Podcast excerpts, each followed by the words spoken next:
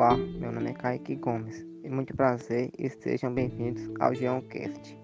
Este é um trabalho desenvolvido para a disciplina de Geografia, junto com o professor Ronilson Fernandes e hoje iremos falar sobre a tensão entre a China e Taiwan, que vem ocorrendo nos últimos anos.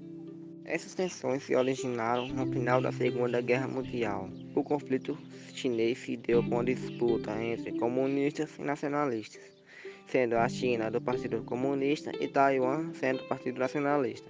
De um lado, Chiang Kai-shek do Partido Nacionalista e do outro, Mao Tse-tung, que liderava os comunistas. Os dois territórios se separaram em 1949 quando nacionalistas fugiram para a ilha de Taiwan após a tomada de poder pelos comunistas na China continental. Os nacionalistas, quando chegaram em Taiwan, declararam Taipei como a capital provisória da República da China. Desde então, o conflito entre Taiwan e a China ainda existe, porque os dois países estão próximos um do outro e vivem numa constante disputa de palavras e interesses. O principal desejo de Taiwan é a independência, ou seja, se separar oficialmente e politicamente da China continental. A China se recusa pressionando Taiwan por uma reunificação, com o objetivo de que Taiwan faça parte da China novamente. Em uma tentativa de reunificação, a China propôs a Taiwan uma ideia de um país, dois sistemas, em que eles poderiam se governar pelos próprios meios, desde que voltassem a ser parte do continente.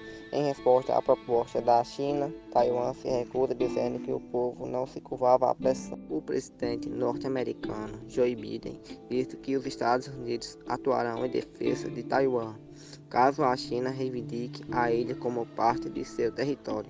Com essas informações, podemos perceber a importância que esse conflito representa no cenário internacional e também despertar interesse internacionalmente, tanto comercialmente como politicamente. Este episódio tem informações tiradas da BBC New Brasil e do site UOL.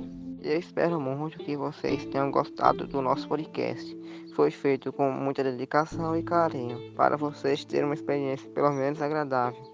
Este episódio foi editado por David Nivaldo e Kaique Gomes. Muito obrigado.